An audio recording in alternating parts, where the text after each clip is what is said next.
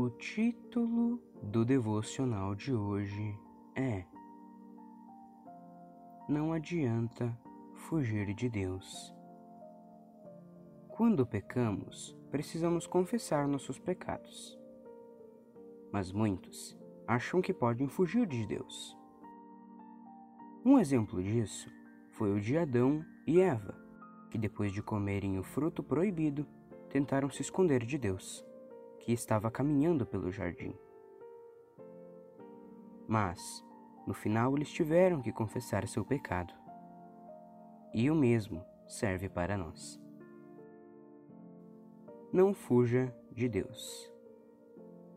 E ouviram a voz do Senhor Deus que passeava no jardim pela viração do dia.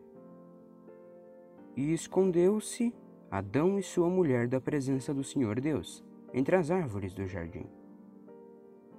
E clamou o Senhor Deus a Adão e disse-lhe: Onde estás?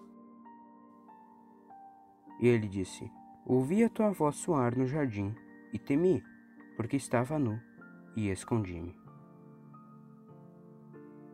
Gênesis 3, do 8 ao 10 Por Bruno Zata. Até logo.